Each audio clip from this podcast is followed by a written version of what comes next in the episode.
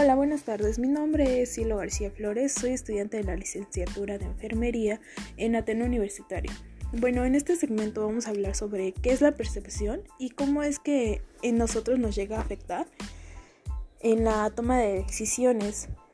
Tenemos en cuenta que la percepción es algo que en el momento vemos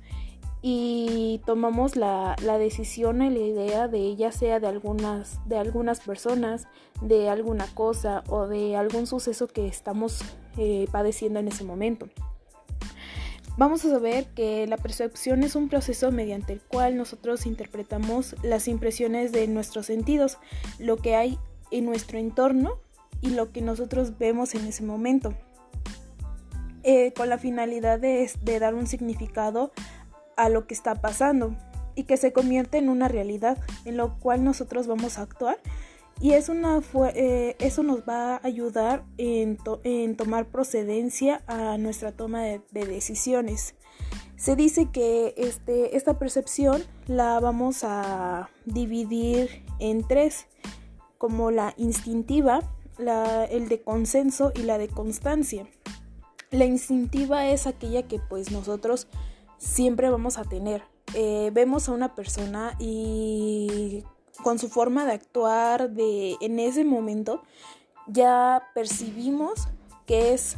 o en alguna imagen no, no, no nos damos a la tarea de, de verla más a fondo, sino que nada más nos enfocamos a ese momento y podemos decir, ¿saben qué? Esa persona ya me cayó mal o, o no me cae o sí me cae e, es, ese es el tipo de, percepción instintiva. No nada más con las cosas, también es en el trabajo, en el ámbito en donde nos encontramos, en alguna imagen. El consenso es aquella que, ok, bueno, ya, este, ya estoy con esta persona, eh, estamos relacionándonos, pero a tal persona no le cae bien, a tal persona sí, y te, te, quedas con el que, con quién me voy, con el que me cae bien, con el que me cae mal, pero eh, ya, nos, ya nos iríamos de acuerdo a, la opinión de los demás. No nos vamos a ir con nuestra opinión o con lo que vemos, sino vamos a hacer como un consenso de, que, ok, es, es por esto me cae mal, es por esto que me cae bien. Y así iniciamos lo que es nuestra percepción de consenso y la de constancia. La de constancia pues vamos, vemos más a fondo de la persona. Si el primer día lo conocemos y vimos que es una persona extravagante, este, acelerada, y al otro día se sigue comportando igual, o sea, ya es, ya es constante su comportamiento y pues nosotros nos damos cuenta de que este de, de cómo es esa, esa persona y ya sería ya ahí mantendríamos una percepción. Al igual tenemos otra clasificación que es la racional, que pues casi no, no, la, no la enfocamos tan bien porque nosotros somos tan impulsivos, tan, tan, nuestra percepción es tan ciega que nada más con los 3, 5 minutos que vemos a esa persona ya damos una, razón o damos este, una, lo, categorizamos de, cómo es. Entonces, este, este tipo de percepción racional ya es más enfocándonos y yéndonos a la raíz de, las cosas, de la situación, de la persona, del lugar, de todo y nos damos a la tarea de nuestra información, de la información que, que, nos da él, que nos dan terceras personas y, y todo eso lo, lo, juntamos, lo, como que lo procesamos y ya vemos cómo es aquello que estamos este, viendo o que estamos evaluando. La limitada pues es como les este les comento, eh, es, de que nada más lo vimos tres minutos y, ya con eso tenemos más que suficiente y no cambiamos. Tenemos esa, esa, esa idea y esa idea jamás nos va a hacer cambiar hasta que cambien las cosas. Y la de intuición, la, esta de intuición es por experiencia. Ok, este, tal, tal trabajo, yo llegué, soy nuevo ingreso,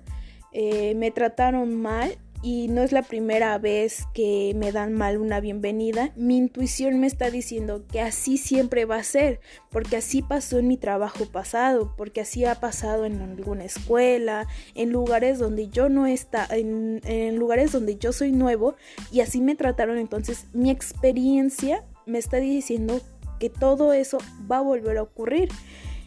Eh, aquí, según Robbins y, y Hat, este, nos dice que puede ser la forma más útil para plantear hipótesis de las cosas y que nos da una, una, una percepción más rápida, pero no es la adecuada. Se podría decir que la percepción más adecuada sería la racional. Como les comenté este, hace rato, pues tenemos que adaptarnos, bueno, de, de, estar desde la raíz, ver qué es lo que nos está pasando, qué es lo que nos está, este,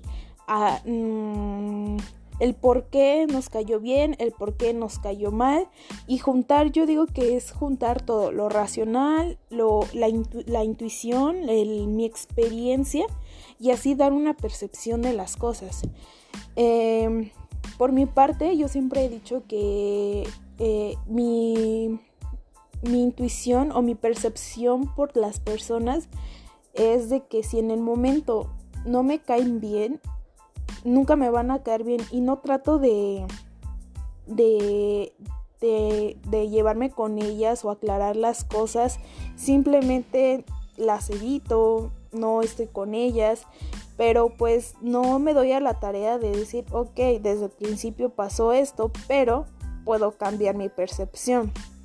Y eso nos ha, bueno, en mi experiencia me ha traído como cierta consecuencia sobre de que está mal, y, pero no busco una manera de, de, de, de buscar lo contrario, de, cambiar todo esto.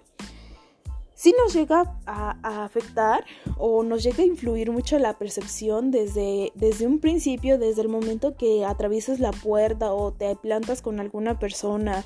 eh, influye mucho la, la, actitud, la manera de vestir, la manera de actuar, hasta incluso nuestras posiciones